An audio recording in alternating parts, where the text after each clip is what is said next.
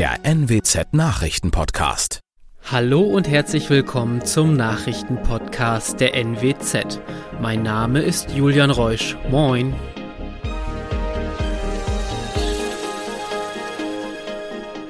Und das sind die regionalen Themen des Tages. Kondomautomat sorgt für Ärger in Elsfleth. To-Do-Liste für Oldenburger Marschwegstadion. Und Wilhelmshaven neue Hoffnungsstadt für Energie. Ein blauer Kondomautomat sorgt für Ärger in Elsfleth. Zum wiederholten Mal wurde er nun samt Fundament aus dem Boden gerissen. Wer dafür verantwortlich ist, ist unklar. Bürgermeisterin Brigitte Fuchs bekommt nach eigenen Angaben zwei Mails pro Woche zu dem Gerät. Doch sie ist dafür eigentlich gar nicht zuständig, denn der Apparat befindet sich genau an der Kreuzung Wurpsstraße Ecke Möwenstraße vor der Turnhalle. Auf diesem Grundstück ist der Landkreis Wesermarsch zuständig. Und die Verantwortlichen überlegen nun, ob sie den Automaten überhaupt wieder an dieser Stelle aufstellen lassen wollen.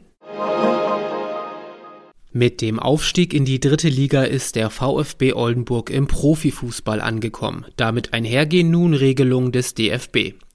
Der Fußballverband war nun in Oldenburg vor Ort und hat das Marschwegstadion inspiziert.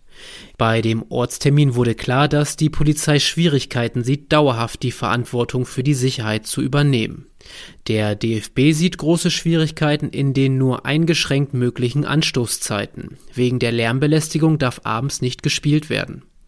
Auch fehlen eine Rasenheizung und Flutlicht. Das sei auch im Hinblick auf die Übertragungsrechte problematisch. 2025 steht ein neuer Medienvertrag an. Dann könne nicht ausgeschlossen werden, dass noch ganz andere Anstoßzeiten Thema werden, so ein DFB-Vertreter. Das Land Niedersachsen will die Region Wilhelmshaven-Friesland zur Energiedrehscheibe vorantreiben. Bei einem Termin vor Ort bezeichnete Ministerpräsident Stefan Weil Wilhelmshaven als Hoffnungsstadt. Dabei geht es ihm nicht nur um den Bau des LNG-Terminals. Es gebe auch ein weiteres Dutzend hochspannender Projekte. Bei denen gehe es um erneuerbare Energien und grünen Wasserstoff. Noch in diesem Jahr soll daher unter der Regie des Landes eine Entwicklungsgesellschaft gegründet werden.